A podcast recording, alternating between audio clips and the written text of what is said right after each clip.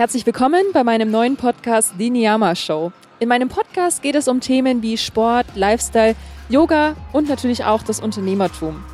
Heute unterhalte ich mich mit Karina Bungert und Karina hat den Master of Science in Human Performance und ist Personal Trainerin und Coach. Extremsportlerin und OCR-Läuferin. Sport ist ihre Leidenschaft und dadurch erzielte sie schon beeindruckende Platzierungen wie den Sieg beim Fisherman's Friends Strongman Run oder Podiumsplatzierungen bei den OCR Europa- und Weltmeisterschaften. Ein Erlebnis, über das wir genauer gesprochen haben, ist ein ganz besonderes Rennen 2019.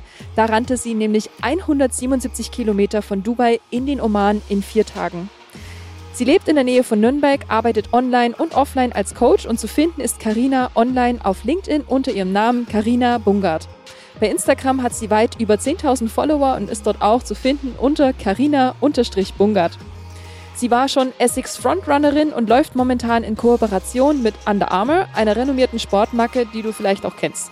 Ihre Bestzeiten auf 10 Kilometern sind 38 Minuten und auf den Halbmarathon läuft sie eine Stunde und 32 Minuten. Ich kenne Karina als OCR-Sportlerin und wir durften uns hier auf Zypern zum Athletikcamp genauer kennenlernen. Das nachfolgende Gespräch war ein sehr spannender und auch motivierender Einblick in das Leben als Extremsportlerin.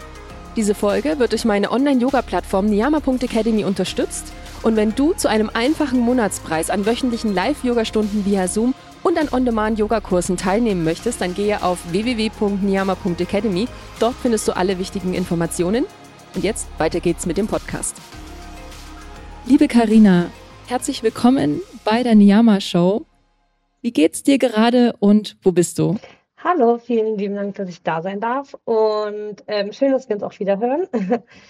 äh, ich bin gerade in Nürnberg in unserem Büro und mir geht's ganz gut, bisschen erkältet gefühlt wie irgendwie jeder gerade, aber sonst alles gut. Prima.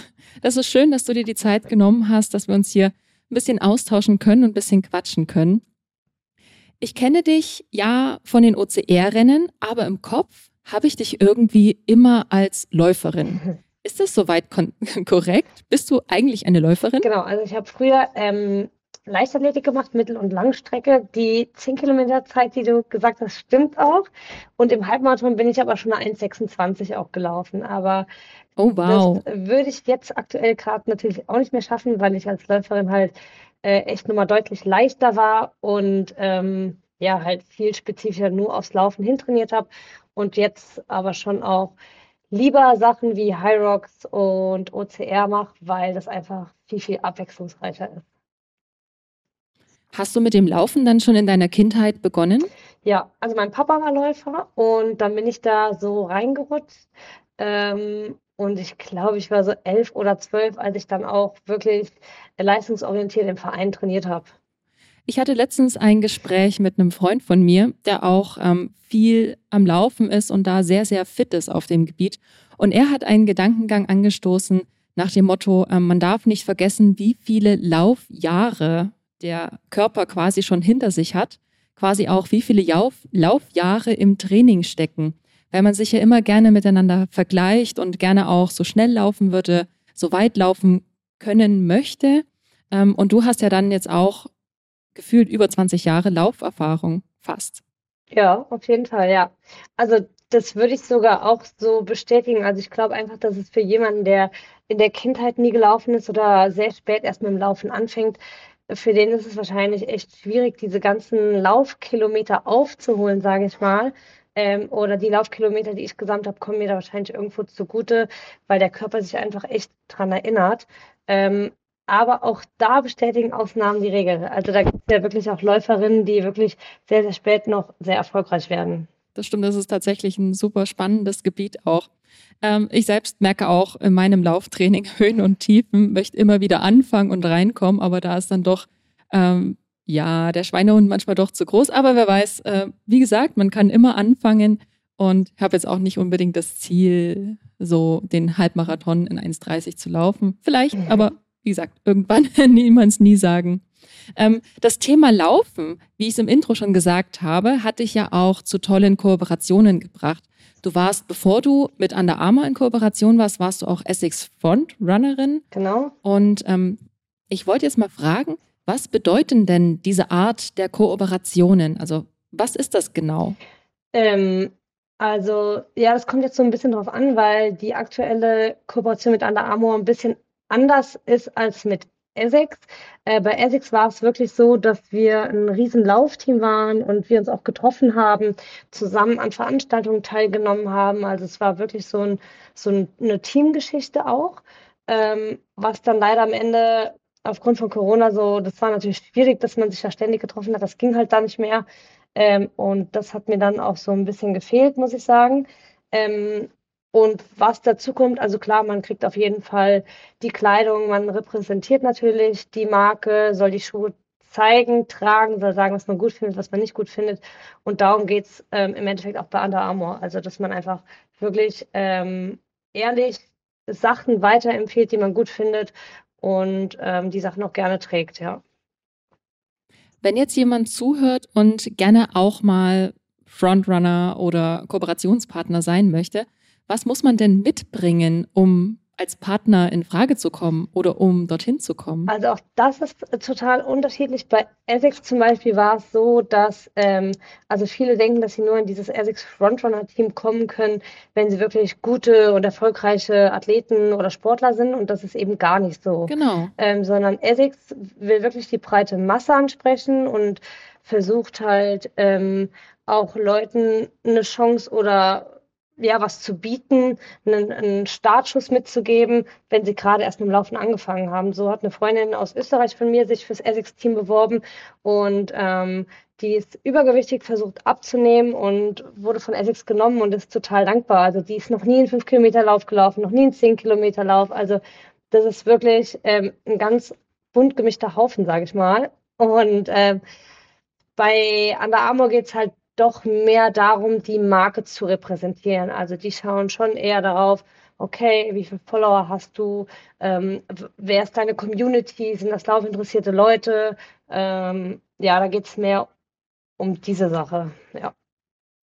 Und ähm, dass du sehr sportlich bist, hat wahrscheinlich dann auch äh, gut geholfen. Ja, also ja klar, auf jeden Fall. Ich denke, gerade bei Under Armour war es vielleicht jetzt doch nochmal wichtiger, weil die den Fokus schon stark drauf legen, auch was für einen Inhalt man vermittelt. Also äh, gerade was Lauf-ABC, Intervalle, äh, wie man trainiert, warum sollte, ja, warum gehe ich laufen, genau solche Sachen. Äh, das findet Under Armour gut, wenn man das halt rüberbringt und Leute doch motiviert, mit dem Laufen anzufangen oder weiterzumachen doch auch zwei äh, sehr unterschiedliche, aber doch auch sehr spannende Konzepte. Da hast du mir schon quasi meine nächste Frage beantwortet, was man denn als Person davon hat, wenn man eben als, ja, wenn man als Frontrunner dabei ist oder eben in so einer Kooperation steckt. Und ich glaube auch gerade der Aspekt, wenn man Menschen dazu motiviert, ähm, Sport zu treiben, egal in welche Intensität, das ist was sehr Schönes. Ja, total, auf jeden Fall. Also ich hoffe, dass ich das tue, äh, Leute zu motivieren und irgendwie doch anzuspornen, dass sie vielleicht mit dem Laufen mal versuchen sollten. Ähm, weil Laufen, muss man sagen, einfach ein Hobby ist, was man immer über, immer und überall machen kann. Das Einzige, was man benötigt, sind eigentlich ein paar Laufschuhe. Und das ist ja irgendwie auch total schön, ne? dass man es einfach überall machen kann. Da gebe ich dir absolut recht. Ich habe ähm, was damals mitbekommen, was auch mit dem äh, mit der Kooperation mit Essex zu tun hatte. Nämlich wurdest du von der Firma Essex eingeladen zu einem ziemlich heftigen Rennen. Und darüber möchte ich mit dir jetzt gerne ein bisschen genauer sprechen. Nämlich geht es um den 2019er Coast to Coast Run von Dubai in den Oman. Und das klingt schon groß und es war auch bestimmt groß. Und vielleicht hast du Bock drauf, einmal zunächst die groben Fakten darzulegen, was das denn eigentlich bedeutet, was, was, was man sich darunter so ganz grob vorstellen kann. Ja, äh, es ist natürlich jetzt schon eine Weile her. Ich hoffe, ich kriege das alles noch so zusammen. Ähm, also das war genau von Essex ausgeschrieben, ein quasi ein Team-Event, in dem, also es war jetzt kein Wettkampf, sondern es war einfach eine Team-Challenge, bei der sieben Frauen ähm, von Dubai nach Oman laufen sollten oder in den Oman laufen sollten. Und es war ein vier Tage, die wir Zeit hatten, ähm, von Dubai in den Oman zu kommen. Das hat bedeutet, dass wir an vier Tagen vier Marathons durch die Wüste laufen mussten. Ähm, und das war eigentlich die Challenge. Ziel war natürlich, dass wir alle zusammen als Team ankommen. Und da war ich relativ neu im Essex-Team, habe mich dann darauf beworben und habe dann total überraschend die Zusage dafür bekommen und wollte dann eigentlich Oh, wow. einen Rückzieher machen, weil ich gesagt habe, ich habe mich da zwar beworben, aber ehrlich gesagt glaube ich, dass, dass ich das gar nicht schaffe, weil ich bis dahin noch gar keinen Marathon gelaufen war. Also ähm, ja, ich fand das irgendwie einfach verlockend und habe gedacht, ach komm, wie das manchmal ist, äh, ich bewerbe mich mal, aber das wird eh nicht klappen. Ja, und dann Ja. wollte ich einen Rückzieher machen, habe dann ähm, mit dem damaligen Essex, naja, wie sage ich das, der die Frontrunner, das Frontrunner-Team gegründet hat, mit dem Jan Erik telefoniert und der meinte, ey, nee, mach das mal, das packst du schon und so. Du machst doch diese ganzen Obstacle-Läufe, du bist so stark. Und dann ähm, war das Problem, dass halt wirklich vier Wochen vor dieser äh, ähm, Coast-to-Coast-Geschichte die äh, OCR-Weltmeisterschaft war. Das heißt, ich konnte auch mein Training nicht mehr wirklich umstrukturieren, ähm, weil das natürlich mein Hauptfokus war. Und bin Mhm. dann in der Vorbereitung doch noch einen Marathon gelaufen und habe mich dann auf die Challenge drauf eingelassen, ja. Also war das quasi, also wann hast du Bescheid bekommen? War das vier Wochen Ja, ich habe davor? im September Bescheid bekommen und, und im Dezember war das Event. Ja. Ja, Wahnsinn. Ich, ich hätte jetzt gedacht, das wäre vielleicht so ein halbes Jahr Nee. vorher gewesen. Nee, also Ende September und Anfang Dezember war das Event. Also es waren echt irgendwie nur so acht Wochen und wie gesagt, die vier Wochen bis zur WM konnte ich ja eh nichts mehr ändern und dann hatte ich auch schon nur noch vier Wochen irgendwie danach, wo ich noch ein paar Kilometer sammeln konnte. Auf meinem Plan steht als nächstes die Frage, wie du dein Training dafür gestaltet hast. Jetzt hast du schon erzählt, dass du ähm, quasi noch vier Wochen hattest, also vier Wochen hattest und davor war dann die OCR-Weltmeisterschaft. Hast du trotzdem irgendwie versucht, dich da ein bisschen mit drauf zu fokussieren, Marathontraining mit eingebaut? Ähm, ja, also wie gesagt, ich bin dann in der Vorbereitung einen Marathon gelaufen, so einen Trail-Marathon. Der lief dann auch ganz gut. Ähm, und bin aber, also was ich gemacht habe, ich bin viel mit Rucksack gelaufen äh, in den Wochen zuvor noch, weil wir ja unsere Sachen für den Tag selber mit uns tragen mussten. Das heißt, wir hatten sechs bis sieben Kilo dabei in einem Rucksack. Mhm. Und das habe ich halt vorher auch nie gemacht. Ähm, habe irgendwie auch das mit der Ernährung versucht, so ein bisschen zu trainieren, mit Gels, Wasserblase. Das war für mich ja auch irgendwie alles neu. Und ähm, habe schon versucht, ein paar längere Sachen zu machen, aber wie schon gesagt, so viel Zeit war dann nicht mehr. Aber auch da, um nochmal an deine Aussage oder Frage vom Anfang anzuknüpfen, da glaube ich, kam mir wirklich diese Lauferfahrung, die mein Körper irgendwie schon hat, das kam mir da einfach echt zugute äh, dass ich da doch äh, immer irgendwie gelaufen bin und das merkt der Körper sich einfach, ja. Das glaube ich, also es ist schon heftig, also schon zu schlucken und ich kann auch nachvollziehen, dass du, ich meine, klar, ne, man bewirbt sich da drauf und denkt sich, ja klar, äh, probieren wir mal. Und wenn dann die Zusage kommt, dann, dann wird das Ganze auf einmal Realität Ja. und greifbar und ernst vor allem auch. Und ähm, war in dem Zusammenhang, war mentale Vorbereitung auch ein Thema für dich? Hast du da Dinge gemacht? Ähm, habe ich leider gar nicht gemacht, weil irgendwie zu der Zeit habe ich mich so mit den mentalen Sachen noch gar nicht viel beschäftigt. Aber man muss sagen, dass der Lauf durch die Wüste an sich viel mehr eine mentale Herausforderung war als alles andere. Und da glaube ich, habe ich vielleicht einfach auch Glück gehabt, dass ich mir dann nicht zu viel den Kopf zerbrochen habe darüber vorher, ob ich es schaffe oder nicht. Also für mich gab es irgendwie nur, ja, das schaffe ich. Und ähm, was halt ein bisschen äh, schwierig war im Vorfeld, wir waren ja sieben Mädels, alle kamen aus sieben verschiedenen Ländern und wir kannten uns vorher gar nicht. Und ich wusste aber, dass halt zwei dabei sind, die wirklich äh, gute Trailläufer sind, die echt auch schon so 100 Kilometer Dinger gemacht haben. Und das Mhm. war halt eher so, wo man denkt, ja, puh, also das, die ziehen das wahrscheinlich easy durch und äh, nachher bin ich so die Letzte, alle müssen auf mich warten. Das sind halt so Gedanken, die man sich dann irgendwie macht. Ich habe mir dahingehend so, noch so ein paar detailliertere Fragen aufgeschrieben. Und ähm, jetzt lass uns mal ein bisschen tiefer ins Detail reingehen.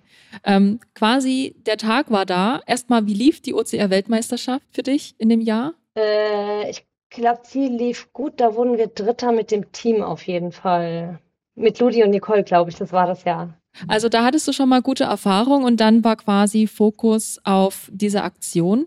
Wie viele Tage vor Startschuss, sage ich mal, seid ihr denn angereist? Ähm, ich glaube, das waren so drei Tage und das war auch echt ganz cool, weil wir echt vorher dann noch so total coole Sachen gemacht haben, ähm, haben uns ein bisschen Dubai angeschaut. Also da hat Essex, muss man sagen, echt einen guten Job gemacht, um uns da auch abzulenken. Wir hatten Zeit, uns kennenzulernen und der Fokus lag irgendwie gar nicht so auf dem Laufen, auf dem Sport, sondern wir sind lecker essen gegangen und äh, ja, das war, war echt cool. Ein Problem war echt, dass es halt zu der Zeit in Dubai sehr, sehr warm war. Also da waren es ja dann ja, locker noch 30 Grad und hier in Deutschland waren es halt dann einfach schon zwei, drei Grad. Das war dann echt ein krasser Unterschied. Schon, da musstest du dich dann auch erstmal akklimatisieren und auch ähm, ankommen ja. in dem warmen Land, ne? Ähm, wann seid ihr denn gestartet? Also, ich kann mir gut vorstellen, dass ihr sehr, sehr früh gestartet seid, oder? Ja, also der, den ersten Tag, da sind wir auch relativ viel Straße noch gelaufen, weil wir erstmal irgendwie in die Wüste reinlaufen mussten. Das war eigentlich so der leichteste Tag. Da sind wir nachmittags gestartet. Äh, ich weiß gar nicht mehr genau, was das nochmal für einen Grund hatte. Ja, wieso auch immer. Auf jeden Fall sind wir erst nachmittags gestartet und sind abends spät dann im Camp angekommen. Ähm, das war dann, es waren immer so Camps, die in der Wüste für uns aufgebaut waren. Also wir haben immer gezeltet und da waren mhm. dann Einheimische, die für uns gekocht haben. Äh, es gab auch keine Duschen. Das war so ein bisschen, also für mich echt krass, weil die Dusche ist das, was einem dann hilft, dass man sich wieder frisch für den nächsten Tag fühlt. Okay, gab es dann halt ja. nicht. Und die anderen Tage sind wir ähm, immer sehr, sehr früh morgens gestartet, äh, um 4.30 Uhr, glaube ich. Und das war eigentlich meine größte Angst, weil ich sehr, sehr schlecht morgens trainieren kann und auch gar nicht morgens trainiert habe zu der Zeit. Wie wurdet ihr denn verpflegt? Also du hast gesagt, du hast teilweise deine Verpflegung mit dabei gehabt, mit Gels und wahrscheinlich auch ein paar Riegeln. Und ähm, war das dann wirklich so, dass ihr auf der ganzen Strecke keinerlei Verpflegungsstation hattet oder gab es dann schon Re Refill-Möglichkeiten? Ähm, also bis, ähm, also es war ja dadurch, dass es sehr heiß war und wir hatten, glaube ich, so mhm. eine, was war das, zwei Liter Blase äh, mit Wasser im Rucksack. Äh, die hat natürlich nicht für die kompletten 40 Kilometer oder 50 waren es ja auch teilweise gereicht. Und wir haben uns einmal mit dem Organisator in der Hälfte der Strecke meistens getroffen und durften unser Wasser nochmal auffüllen. Aber alles ähm, an Snacks und was wir gegessen haben, Gels und Taschenlampen und Tempos und eine Jacke, weil abends wurde es halt ja auch dann doch schon kälter vielleicht. Ähm, das hatten wir alles in unserem Rucksack drin. Ja, krass. Ähm, und du hast ja gesagt, keine Duschen. Also ihr habt quasi an den Verpflegungsstadt, also an den Übernachtungscamps ähm, was zu essen bekommen und quasi eine Art Bett, genau. in dem ihr schlafen konntet.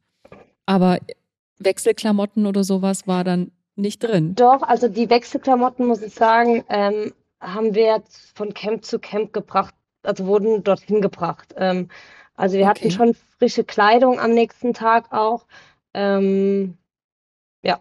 Seid ihr, also ihr wart ja zu siebt als ja.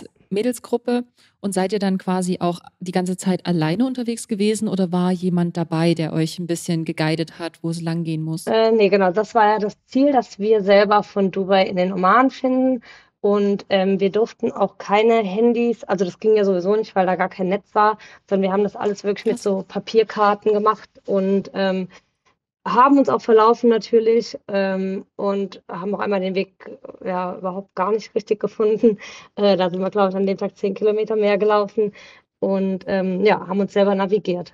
Gab es eine Art Emergency-Pläne oder hattet ihr irgendwie Funktelefone dabei, also irgendwas, um, um tatsächlich Hilfe zu rufen, wenn was schief geht? Mm, nee, nicht wirklich. Also äh, wir, also klar, wir hatten schon unsere Handys dabei, die gingen aber nicht und das war an dem einen Tag auch problematisch, weil wir alle schon kein Wasser mehr hatten und haben uns dann ja, halt verlaufen und der Organisator, der Xavi, der hat sich dann auch schon Sorgen gemacht, weil halt wir immer noch nicht da waren, obwohl wir eigentlich schon längst da sein ja. sollten. Und der ist uns dann entgegengelaufen gekommen. Das war aber in dem, ich glaube, Harter-Gebirge hieß das.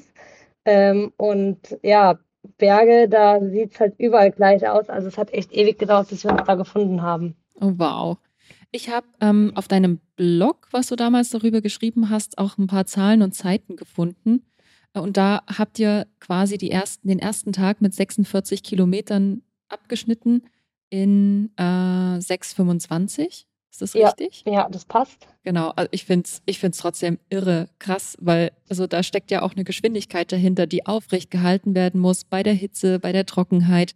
Dann auch trotzdem dieser ganze psychische Stress ähm, komme ich gleich zu meiner nächsten Frage.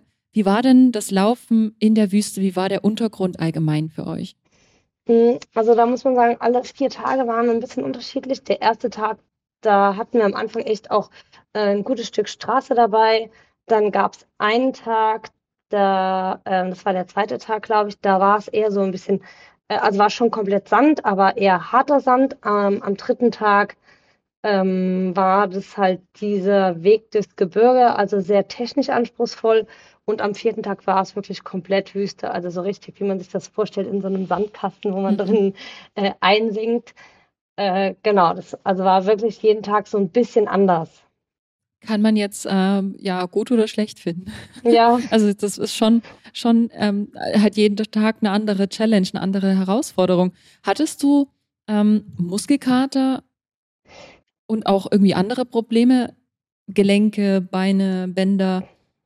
Ähm, Wie ging es dir in der Zeit? Also ich muss sagen, mir ging es wirklich erstaunlich gut. Ich habe zu der Zeit aber auch äh, wegen der OCR-Wettkämpfe sehr viel Krafttraining für die Beine gemacht und ich glaube, dass mir das einfach unglaublich gut in die Karten gespielt hat, weil eigentlich habe ich mhm. natürlich viel zu wenig Kilometer vorher gemacht. Und ähm, das zeigt auch nochmal, dass wirklich das Krafttraining sehr, sehr wichtig ist und auch für Läufer wichtig ist. Ähm, ich hatte wirklich gar keine Probleme. Klar, ich Muskelkater, ich hatte schwere Beine, ich war müde, aber ich hatte gar keine muskulären Probleme, also keine Krämpfe, keine Achillessehnenprobleme, also gar nichts. Und äh, sogar auch keine Blasen. Ich hatte so Gators über meinen Schuhen und bei mhm. einigen Mädels ist der Sand trotzdem in den Schuh gekommen, aber irgendwie bei mir, ja, ich hatte da irgendwie anscheinend Glück, ist der aus dem Schuh rausgeblieben. Hast du gut dicht gemacht? Ja.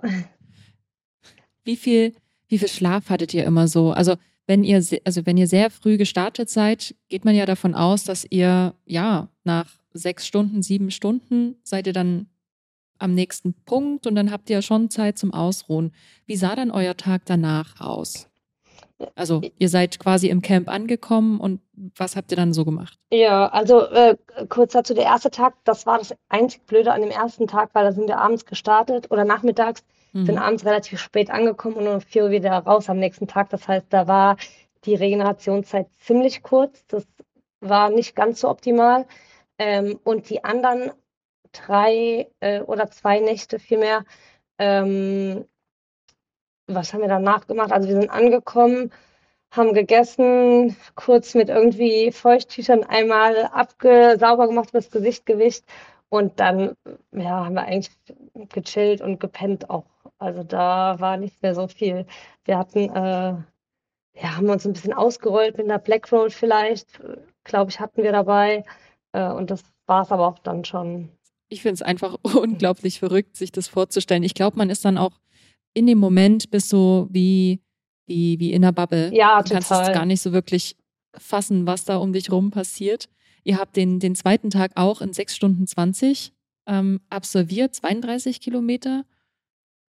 Und dann der dritte Tag, du hast es vorhin schon mal angeschnitten, ähm, ihr habt euch mal verlaufen und in deinem Bericht hast du geschrieben, ihr wart lost. Und wenn man in der Wüste ist und auch nicht wirklich Möglichkeiten hat, Hilfe zu holen oder Kontakt zu haben. Was ist passiert? Ähm, also das äh, vorweg vielleicht, also es war so, dass von uns jedes, äh, jeder eine andere Aufgabe hatte und ich war schon mal froh, muss ich sagen, mhm. dass ich nicht für die Navigationsgeschichte äh, zuständig war, weil ich wirklich super schlecht äh, bin, was Navigation angeht. Ich verlaufe mich sogar in der Heimat. Und ähm, deshalb kann man da wirklich sagen, also die Mädels haben das echt mega gemacht und ja, irgendwie, keine Ahnung, wir haben uns da einfach verlaufen. Also das war wirklich, da war ein Berg, du läufst drüber und denkst dir, okay, jetzt, jetzt muss doch da eine Straße kommen. Dann kam der nächste Berg und überall waren nur noch Berge und ähm, wir wussten irgendwie gar nicht mehr, wo wir hin mussten. Und ja.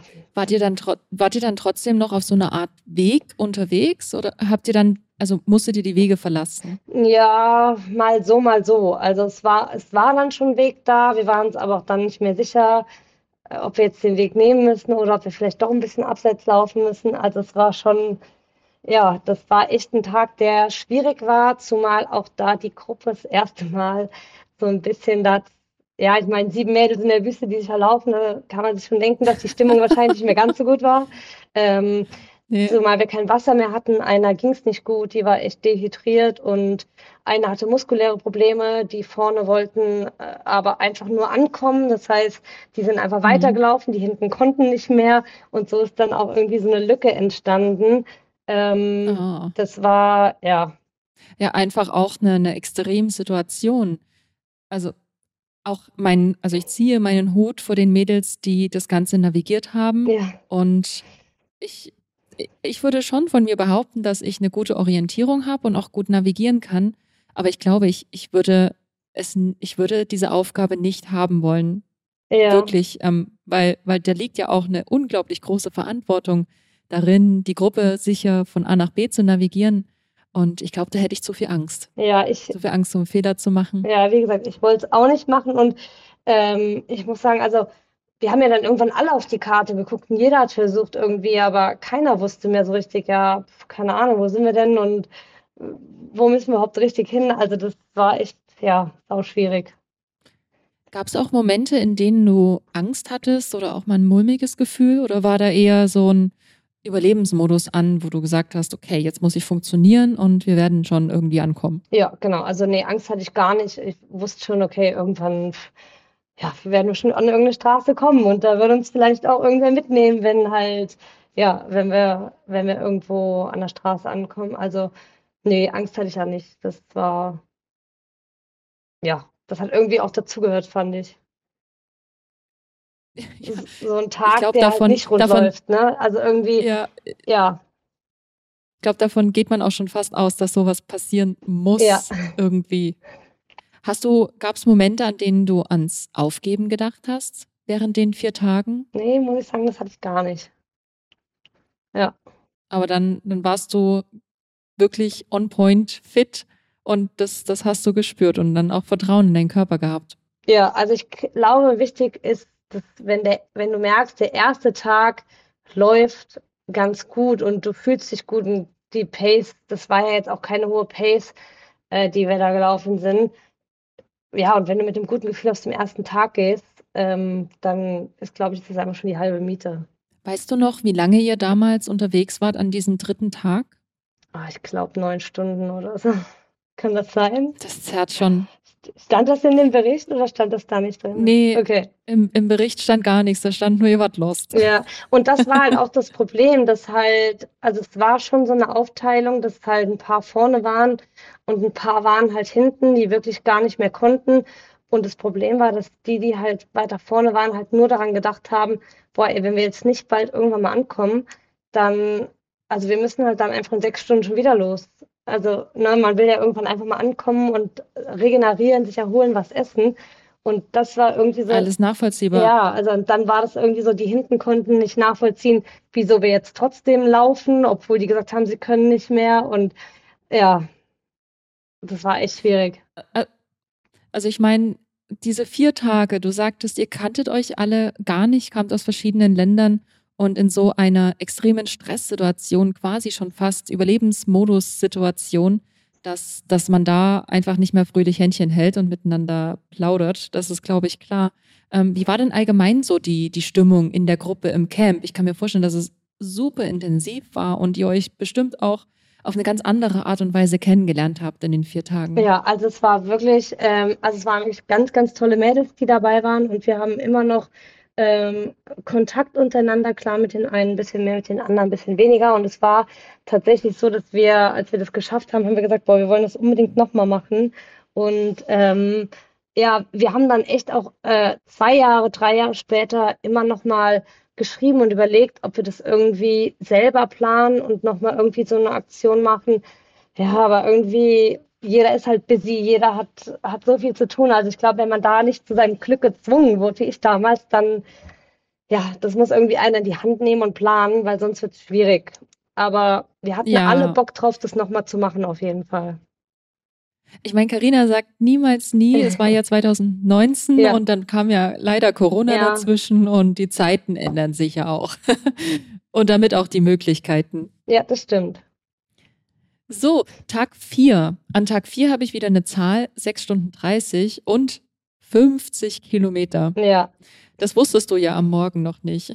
Aber meine Frage, meine erste Frage zum letzten Tag, wie hast du dich am Morgen des letzten Tages gefühlt? So dieses, gleich ist es rum oder heute ist der letzte Tag. Wie ging es dir? Ähm, also ich glaube, ich war gleich K.O. wie an den anderen Tagen halt auch und wusste, okay, ja, jetzt halt einmal noch, das, das geht auf jeden Fall.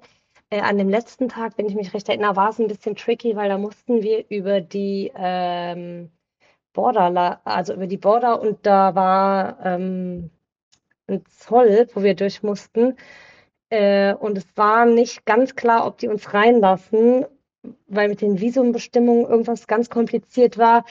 Und dann war es tatsächlich so, dass wir da irgendwie über eine Stunde sitzen mussten und auf unser Visum warten mussten. Oh. Und dann hatten wir aber noch mal 20 Kilometer, glaube ich. Und das oh, war wirklich, Scheiße. also das war noch mal so ein Punkt, wo die Gruppe echt auch an die Grenze gekommen ist, weil also 30 Kilometer laufen, eine Stunde stehen und dann noch mal 20 Kilometer laufen ist halt wirklich das Schlimmste. Also wenn du einmal stehen geblieben bist, danach fühlst du dich echt wie so ein eingerostetes Fahrrad. Äh, ja, das war echt nicht easy.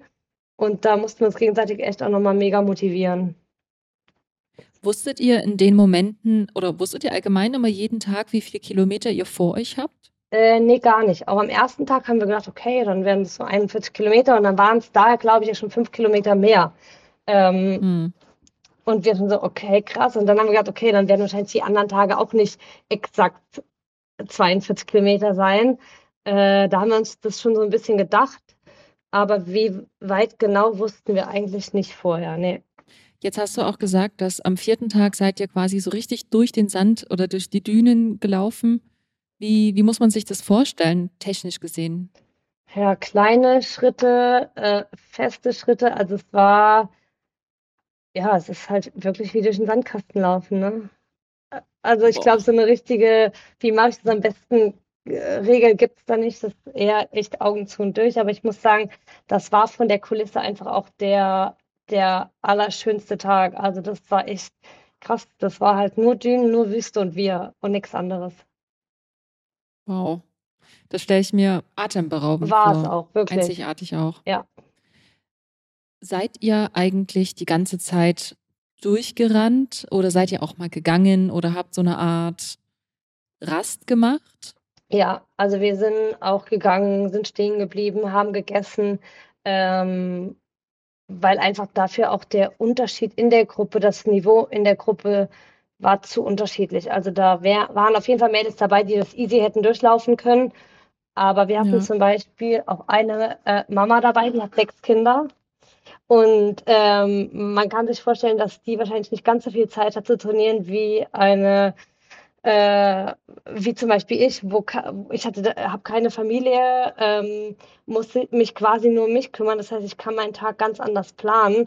Und ähm, von daher haben wir schon versucht, auf alle mehr oder weniger auch da ein bisschen Rücksicht zu nehmen. Und war klar, dass wir das nicht komplett ohne Pause durchlaufen können. Das, das ist schön, dass du da, äh, dass du das erzählst, weil man kann sich das sich nicht wirklich vorstellen. Also in meinem Kopf hatte ich dieses Bild von sieben starken Frauen, die ganz powervoll ihren Marathon durch die Wüste laufen, ähm, in einer Linie, alle fokussiert. Und ähm, also an, an, irgendwie denkt man nicht an die Pause, aber auch wie beim OCR, man kann nicht alles durchrennen und es ist halt kein Marathon, den man auf der Straße läuft. Das ist da doch das Extremere davon.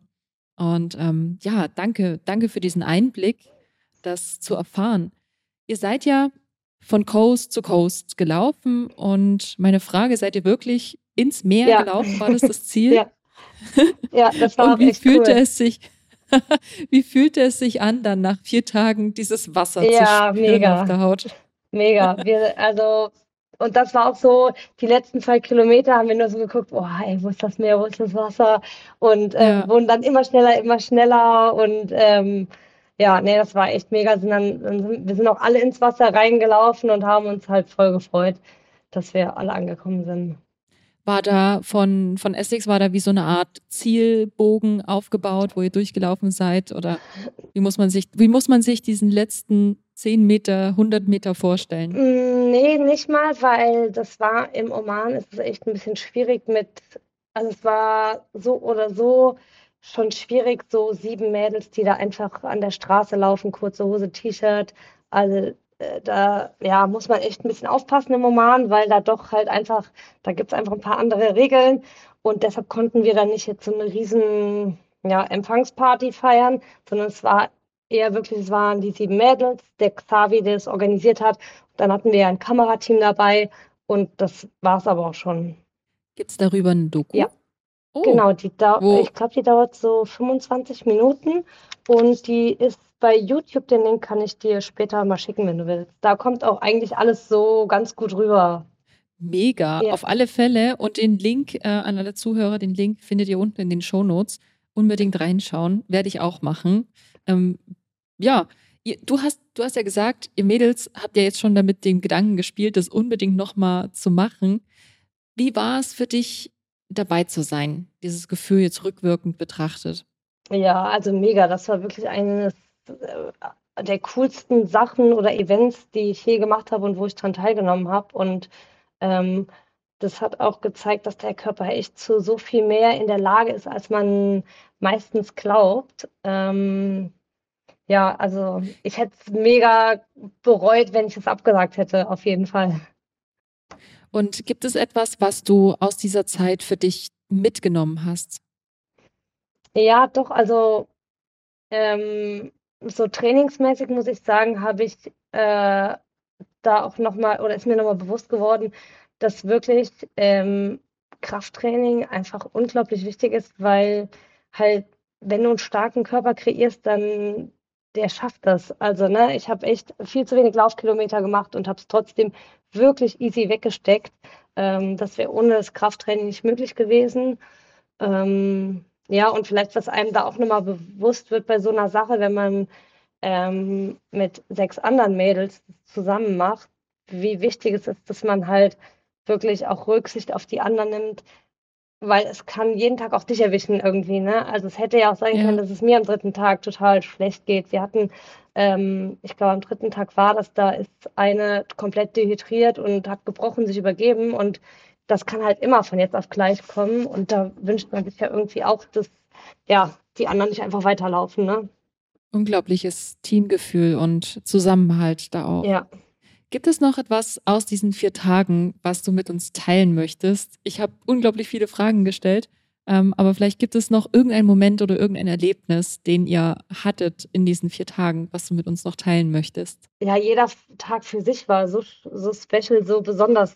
Ja, das Einzige, was, was ich ganz witzig fand, also man kennt ja immer diese äh, Gels, die man bei Wettkämpfen auch zu sich, zu sich nimmt, diese Zuckergels von Powerbar oder was weiß ja. ich. Und war echt so, dass nach dem ersten Tag eigentlich keiner mehr schon diese Gels runterbekommen hat und oh. wir beim Frühstück einfach Chips gegessen haben oder während des Laufens Chips gegessen haben. Das hätte ich nie für möglich gehalten.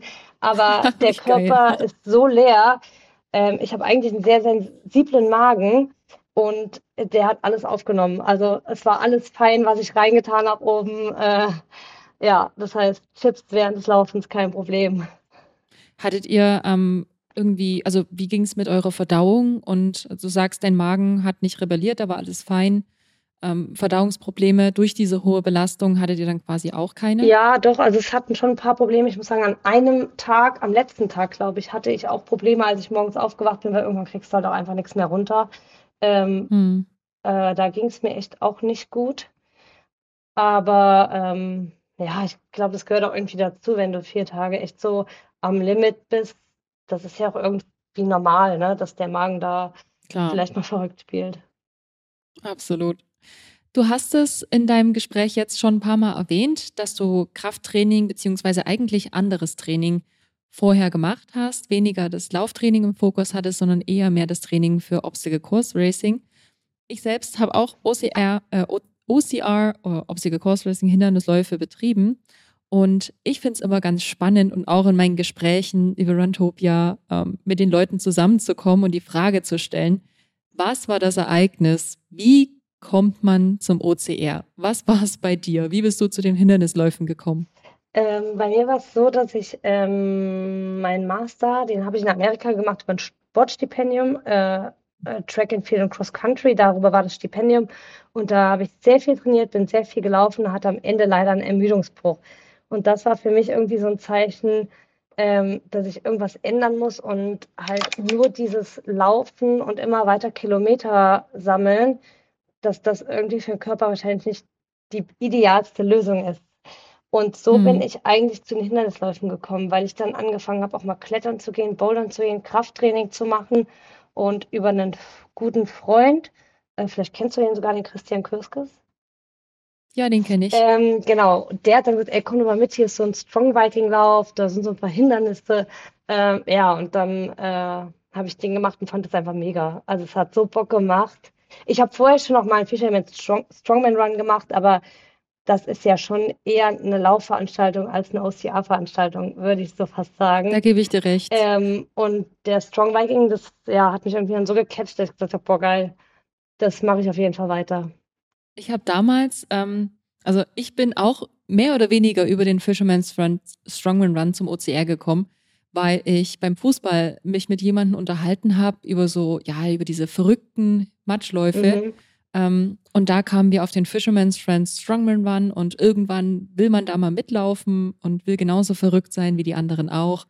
Und dann war es soweit. 2013 habe ich mich bei der Anmeldung durchgeklickt. Da war wirklich noch ein Run auf die Tickets. Man musste, die Webseite ist zusammengebrochen und man musste ständig aktualisieren, dass man sein Ticket bekommt.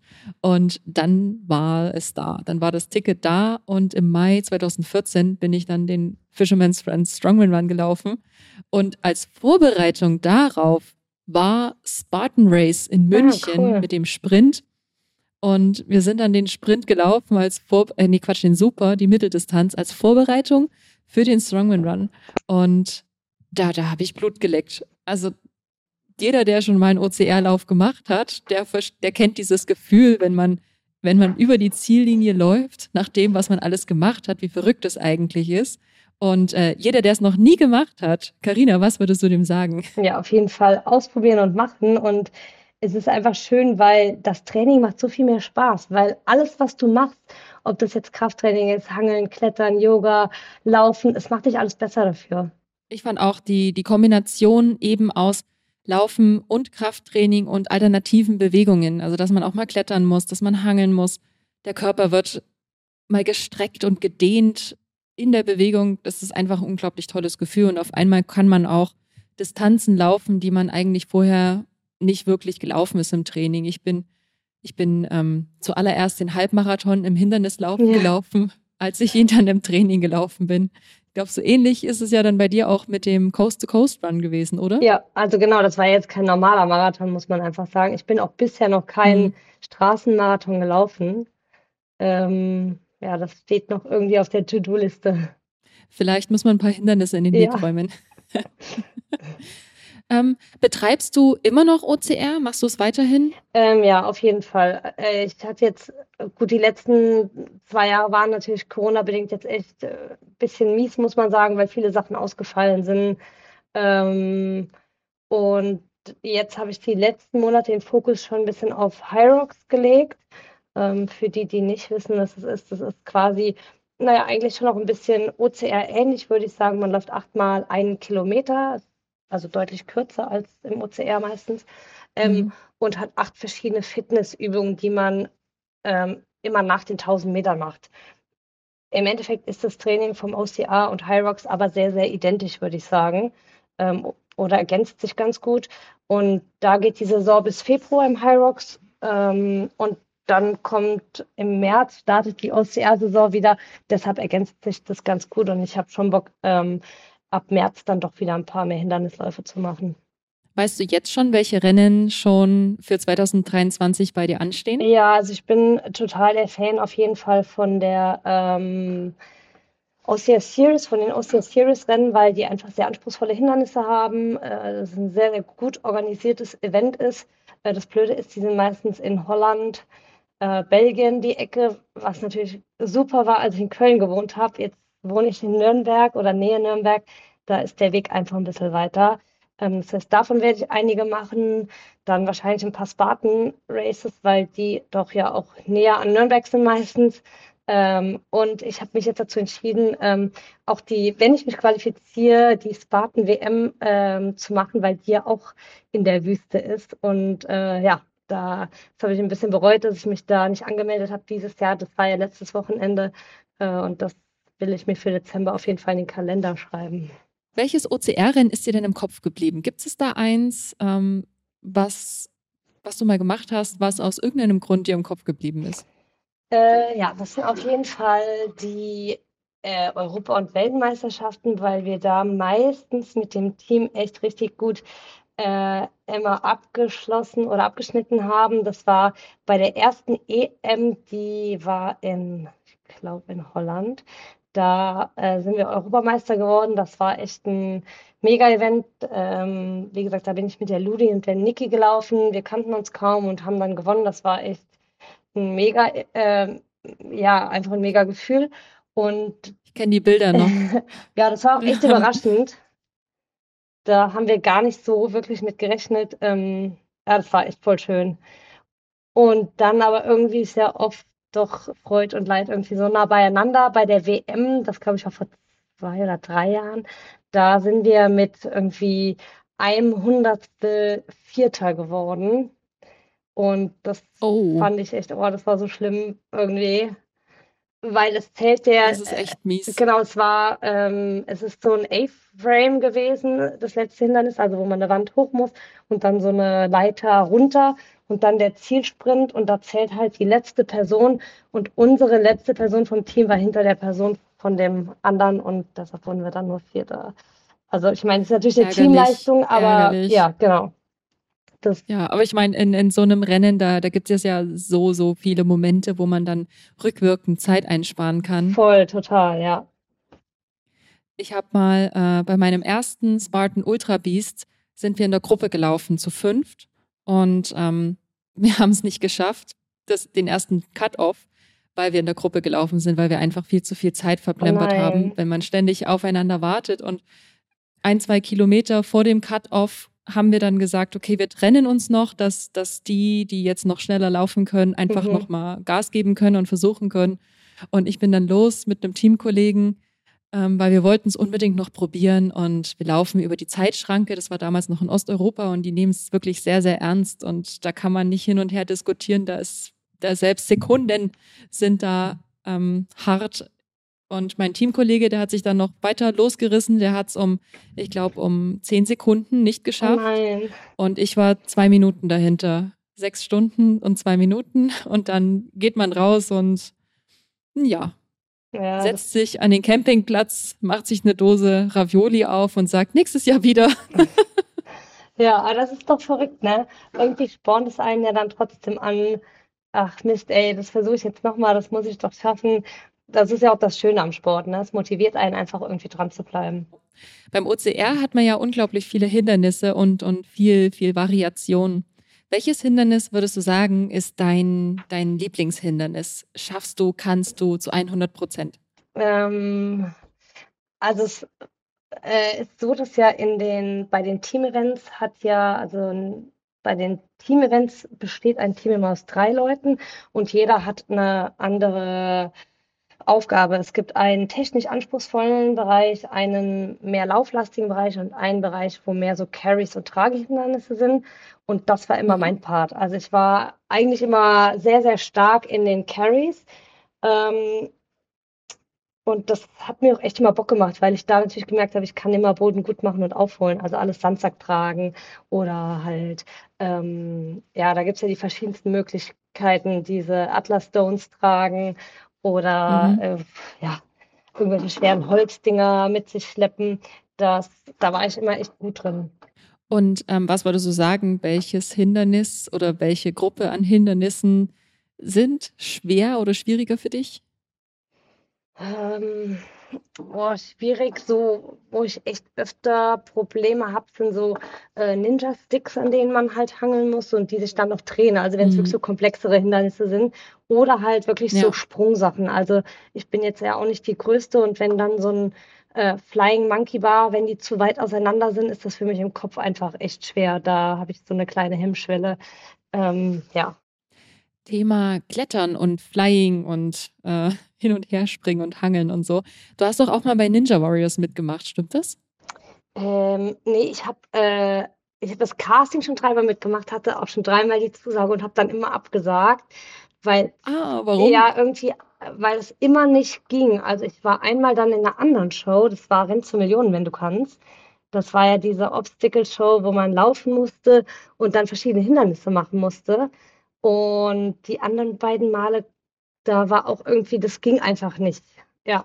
Woran ist es, ähm, oder wie war das, Lauf zur Million? War das quasi ähnlich wie bei Ninja Warriors, dass du quasi, du hast eine Strecke von 100, 200 Metern und musst so schnell durch wie möglich? Nee, das war ganz anders. Also das war eigentlich wie ein Ozeanrennen. Also du hast ähm, relativ weite Laufwege gehabt. Also oh, wie viel war das ja? Es war bestimmt teilweise 500, 600 oder auch ein Kilometer von Hindernis zu Hindernis.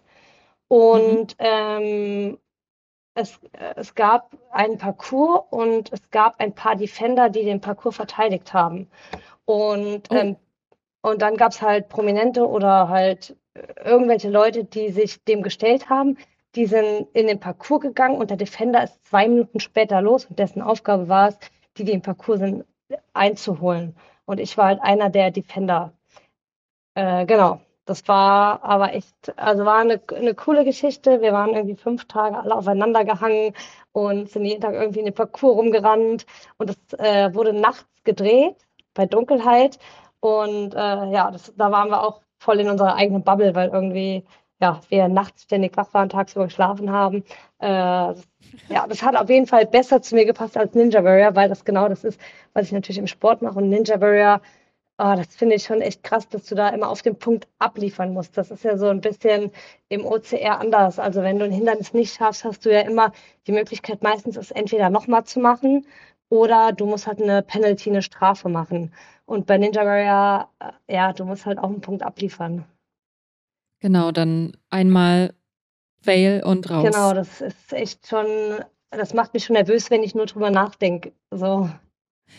Das stimmt, das stimmt. Es gab mal, es gab ja vor ein paar Jahren, gab es ja mal so eine Phase, da haben gefühlt alle aus der OCR-Szene sich ähm, bei Ninja Warriors beworben und haben dann mitgemacht. Und für mich selbst war das nie ein Thema, mich dort zu bewerben, weil ich diese, diese Hangekraft für mich in meinem Anspruch gar nicht so trainieren kann und möchte, die man dafür braucht. Also wie du schon sagst, da kriegt man schon Stress und Krämpfe in den Unterarmen nur von dran denken. Ja, also äh, und das äh, äh hat man ja auch gesehen, dass die OCR-Leute eigentlich bei Ninja Warrior, muss man sagen, keinen Auftrag haben. Ne? Also der Christian zum Beispiel, äh, Kirskis, äh, kennt man unter Ninja Hightower, genau, der, der ist ja dann Hightower. aber komplett aus dem OCR raus und hat nur noch gehangelt und nur noch geklettert. Das stimmt. Also ich glaube, wenn du da halt gut sein willst, das ist eigentlich wie bei jedem Sport, musst du dich schon echt drauf spezialisieren. Absolut, absolut. Ähm, Carina, du hast ja in deinem Studium äh, du hast ja was mit Sport studiert, mhm. um es mal grob zusammenzufassen, und bist jetzt als Personal Trainer, Coach tätig. War das damals schon Ziel von dir, dich quasi dort selbstständig zu machen in diesem, Berau in diesem Bereich? Äh, nee, eigentlich gar nicht. Also, also ich wollte schon auf jeden Fall was mit äh, Sport machen und habe ja dann Sportwissenschaft studiert und habe meinen Master ja, wie, wie schon eben erwähnt, in Amerika gemacht. Mein Traumjob wäre eigentlich gewesen, in Amerika zu bleiben und als Coach an der Uni zu arbeiten, weil das äh, mhm. stelle ich mir echt cool vor, weil du junge, motivierte Athleten hast, die du fördern kannst. Die ähm, Kohle ist entsprechend da, ne, weil einfach die Unis äh, Sportler sehr, sehr stark fördern in Amerika. Und ähm, ja, das wäre so mein Traumjob gewesen, aber das System gibt es ja so in Deutschland nicht. Und ich wollte eigentlich auf jeden Fall wieder zurück nach Deutschland. Und dann hat sich das mit dem Personal Trainer so irgendwie zufällig ergeben, weil ein Bekannter von mir ein Unternehmen hatte und dann war, habe ich erst über ihn das gemacht und dann, ja, dann war ich irgendwie so in der Schiene drin. Und ich meine, ähm, ja, so halb im Schulsystem bist du ja dann doch auch ja. gelandet bist momentan tätig auch als Sportlehrer, soweit ich mich erinnern kann. Genau, richtig? also ich bin hier an einer privaten Schule noch als Sportlehrerin ähm, und genau, das ist äh, ja, mache ich die Woche über und abends und am Wochenende dann Personal Training. Ähm, habe halt die meisten meiner Kunden in Köln, weshalb ich äh, drei Wochen lang meistens alles online mache und dann einmal im Monat in Köln vor Ort bin, um mich nochmal mit den Leuten zu treffen, weil es ja doch auch schön ist, wenn man sich irgendwie in Person sieht, weil das Personal Training ja doch äh, auch so ein bisschen von dem Persönlichen lebt. Klar, absolut. Karina, ähm, wenn jetzt jemand, der zuhört, gerne mit dir ein Personal Training machen möchte oder sich dafür interessiert oder schon länger mit dem Gedanken spielt, wie kann er dich denn am besten kontaktieren? Äh, also entweder einfach über Instagram oder über E-Mail anschreiben und genau, mir einfach eine Nachricht schicken. Mich interessiert ja immer noch so ein bisschen, also das klingt total nach Powerfrau bei dir. Den ganzen Tag bist du in deinem Beruf, dann hast du noch deine, deine Klienten, machst Personal Training und selber bist du auch noch so eine richtige Sportskanone. Wie schaffst du das alles unter einen Hut zu bekommen? Hast du einen speziellen Trainingsplan, an den du dich strikt hältst? Ähm, nee, also ich habe einen Trainingsplan, wo ich mir aufschreibe, was ich die Woche alles machen will. Ne? Da steht dann zum Beispiel einmal Intervall, Intervalle auf der Bahn, eine lange Einheit, äh, zwei Krafteinheiten, einmal Bouldern. Und wie ich das aber dann verteile, ähm, das versuche ich auch so ein bisschen daran festzumachen, wie ich mich fühle. Weil halt einfach doch auch nicht jeder Tag ist wie der andere. Und ich glaube, wenn man da in einem zu strikten ähm, Raster drin ist, das ist auch nicht gut. Also man soll ja doch auch irgendwie auf den Körper hören und deshalb versuche ich da so ein bisschen, ja, äh, da auf meinen Körper zu hören und das, wenn ich mich nicht gut fühle, zum Beispiel gehe ich bouldern, weil ich weiß, hey, das ist eine einfache Einheit, da kann ich abschalten, das macht Bock und die Intervalle oder die harten Sachen versuche ich wirklich an den Tagen zu machen, wo ich mich auch gut fühle. Mhm. Sagst du dir quasi auch, ähm, du möchtest zwischen drei und fünf Krafteinheiten die Woche machen, und schaust dann, wie du das reinbekommst. Genau, also ich schreibe mir das immer auf und hake dann ab, was ich schon gemacht habe, quasi, ja. Jetzt durch Rocks, muss ich sagen, hat sich doch ein klein bisschen geändert, weil das halt wirklich ja quasi neun Disziplinen sind, die ich auch noch irgendwie unterbringen muss. Ähm, aber genau, ich versuche schon immer auf jeden Fall drei Krafteinheiten die Woche zu haben, äh, drei bis vier äh, Ausdauereinheiten, zurzeit auch viel am Ruder- oder Skiergometer und versuche da möglichst viel zu variieren, ähm, weil es einfach auch am gelenkschonendsten für den Körper ist, wenn man da wirklich abwechslungsreich trainiert. Und das hast du auf jeden Fall. Also durch das Hyrox-Training und OCR-Training und Lauftraining. Also ich glaube, vielfältiger kann man gar nicht trainieren. Das stimmt. Das Einzige, was noch fehlt, ist irgendwie Schwimmen. Ne? Aber sonst ist da echt ja. das meiste dabei. Ja. Ich meine, Schwimmen kommt dann im OCR-Wettkampf genau, automatisch ja. dabei. Genau. Hast du ein also gibt es für dich sportlich, sportliche Ziele, die du noch erreichen möchtest? Ah, das ist immer so eine äh, ja, schwierige Frage. Also ich meine, es gibt ja immer so kurzfristige und langfristige Ziele. Also ähm, mhm. ja, so ein Europa- oder Weltmeistertitel ist natürlich immer mega. Das habe ich jetzt schon quasi geschafft mit den Mädels im Team. Im Einzel fehlt das noch so ein bisschen. Ähm, aber ich sage, also wenn ich irgendwie bei den Wettkämpfen auf dem Podium lande, dann bin ich meistens schon echt happy. Also das ist so ein Ziel, was ich mir immer setze, dass ich doch vielleicht aufs Podium schaffe. Schon ehrgeizig und äh, ambitioniert auf jeden Fall. Ja, aber das ist ja auch das, was einen irgendwie dann doch motiviert, ähm, immer weiter zu trainieren. Und mir geht es natürlich auch so, dass ich Tage habe, wo ich gar keinen Bock habe. Ne?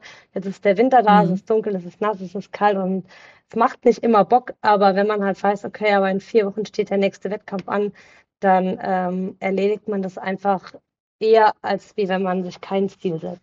Hast du einen Tipp für uns, ähm, für die, wo der Schweinehund dann doch manchmal gewinnt, wie man am besten seinen Schweinehund ein bisschen los wird? Ähm, ja, schwierig. Also einfach Schuhe anziehen und los, gar nicht drüber nachdenken. Was ich halt oft mache, ist, dass ähm, weil du es eben schon angesprochen hast, ich habe schon echt viele Termine in der Woche mit Schule, Personal Training. Ähm, mhm. Und ich versuche mir immer mein Training selber in den Kalender einzutragen. Also, dass ich mir wirklich eintrage, von 12 bis 12.30 Uhr ist der Slot, wo ich Zeit habe zu trainieren. Und dann weiß ich, ich muss um 12 Uhr loslegen, weil wenn ich jetzt noch eine halbe Stunde länger warte, dann reicht rum, genau, ne? dann reicht es mir hinten raus mehr. Und dann versuche ich mir es echt immer selber in den Kalender einzutragen. Oder noch besser, man verabredet sich mit irgendwem.